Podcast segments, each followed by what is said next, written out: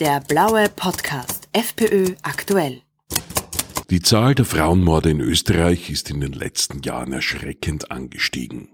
Alarmierende Zahlen, die laut FPÖ-Frauensprecherin Rosa Ecker mehrere Faktoren haben, oft aber auch eine Gemeinsamkeit. Äh, wir halten jetzt Ende Oktober äh, bei erschütternden 25 Frauenmorden bei 38 Mordversuchen oder von Fällen schwerer Gewalt gegen Frauen.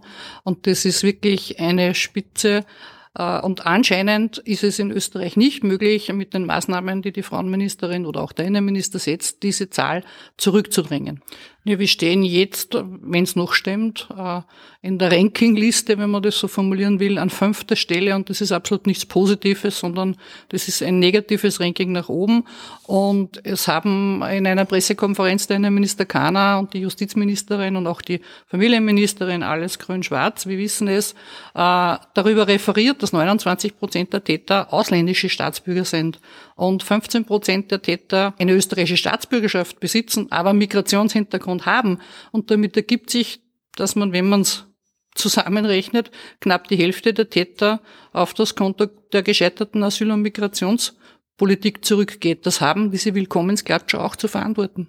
Ich habe mir die Statistik dazu angesehen und wir hatten zum Beispiel 2015 17 Frauenmorde, 2016 28 Frauenmorde, 2017 36 und es steigt 41, 39 fällt einmal 2020 auf 31 steigt aber dann wieder und 2023, jetzt 25, äh, beinahe jede zweite Woche passiert in Österreich ein Frauenmord. Und äh, in der Zwischenzeit schaffen es viele Frauen, den Mordversuchen zu entkommen. Äh, das heißt, wenn das nicht gelänge, dann wäre die Zahl der Frauenmorde noch viel größer. Was macht jetzt die derzeitige schwarz-grüne Regierung gegen diese traurige Entwicklung? Zuletzt sprach man da zum Beispiel von einer diesbezüglichen Analysestelle, die die tragischen Fälle näher beleuchten soll. Ja, im, im, im Zeitverbraten unter Anführungszeichen, da ist die Regierung wirklich toll. Diese Analysestelle hätte schon längst in Betrieb gehen können, genauso wie die Gewaltschutzmaßnahme, die Frauenministerin schon lange initiieren hätte können. Sie machen es einfach nicht. Sie warten auf eine Pressekonferenz, damit sie sich gut verkaufen können. Sie stellen einen Alibi-Antrag äh, in einer Plenarsitzung, damit äh, es gut herauskommt, was denn nicht die Frau Ministerinnen alles tun. Nur es hat keine Wirkung und es kommt draußen nicht an. Wird genügend Geld von Seiten der schwarz-grünen Regierung bereitgestellt? Ja, das Frauenbudget ist, was Gewaltbudget betrifft, in den, letzten, in den letzten Jahren stetig gestiegen. Äh, aber nicht, weil das so schön ist, dass das Budget steigt, sondern es war dringend notwendig, weil die Gewalttaten äh, sich nicht verringern. Äh, es ist jetzt für das nächste Budget 2024 vorgesehen, dass zusätzlich 11 Millionen Euro mehr für Frauen- und Gewaltprävention fließen werden. Aber, und das muss man sich schon auf der Zunge zergehen lassen, es fließen 42 Millionen Euro für Integrationsprojekte. Und dieses Verhältnis ist für mich absolut unverständlich. Meint Rosa Ecker. Mit diesem Geld sollen ja vor allem Präventivmaßnahmen finanziert werden. Äh, der Ansatz äh, im präventiven Bereich funktioniert offensichtlich überhaupt nicht.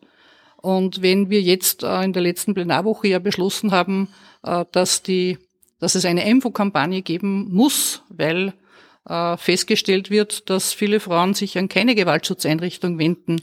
Offensichtlich wissen sie nicht, an wen sie sich wenden können in diesem Fleckerlteppich, den wir in Österreich haben. Und das funktioniert eben nicht, der präventive Ansatz. Die Bekämpfung von Frauenmorden muss ja beginnen, bevor die Frau stirbt. Nachher ist sie ein Opfer. Keine Frau will Opfer sein. Wie sieht es zum Beispiel mit den Betretungs- und Annäherungsverboten aus? Bringen die etwas? Die Zahl der Betretungsverbote und Annäherungsverbote steigt wirklich beinahe jährlich. Äh, aber kann da einen Fall zitieren, der eben am Ende des Tages doch mit einem Frauenmord geendet hat, wo ein 22-Jähriger eben mehrfach mit der Polizei zu tun hatte, äh, diese Gewaltsituation als Hochrisikofall bekannt war. Es gab große Drohungen gegen die Frau. Und die Frau musste dann ihr Leben lassen, weil die Polizei sogar die Frau gewarnt hat, sie befände sich wirklich in großer Gefahr. Aber man konnte ihr offensichtlich nicht so helfen und die, der Täter wurde, glaube ich, dreimal weggewiesen und hatte Betretungsverbot. Äh, ob er die verpflichtende Täterberatung in Anspruch genommen hatte, ist nicht bekannt. Aber am Ende des Tages hat das alles nicht geholfen. Und da sind wir wieder bei unserer Forderung, die wir immer aufstellen. Es braucht sichere Korridore für Frauen, die gehen wollen und, und müssen, weil sie sonst um ihr Leben fürchten müssen. Man könnte das im, im weitesten Fall auch an das Zeugenschutzprogramm äh, anlehnen, wo so sichere Korridore ja möglich sind.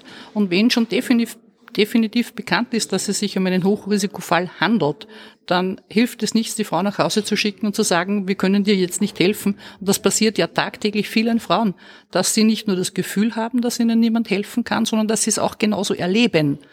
Und immer erst körperliche Gewalt passieren muss, bevor man einschreiten kann oder einen Frauenmord verkünden muss. Rabiate Männer, die sich nicht unter Kontrolle haben, ziehen ja mit ihren Taten stets einen Rattenschwanz an Trauer und an Traurigkeit nach sich. Das Problem ist, dass, dass Täter nicht nur Frauen ermorden, und das nur meine ich jetzt wirklich ganz tragisch, äh, sondern ganze, ganze Familien zerstören.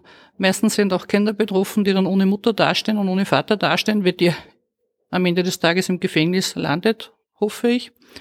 Ähm, und, und andere Familienmitglieder Verantwortung für die Kinder übernehmen müssen. Das heißt, es ändern sich viele Leben durch diesen einen Gewaltakt. Ich denke schon, dass höhere Strafen auch eine abschreckende Wirkung haben. Und es kann nicht sein, dass die starken Männer glauben, mit einer Gewalttat äh, stark zu sein, weil am Ende des Tages müssen sie es auch selbst büßen. Der blaue Podcast FPÖ aktuell.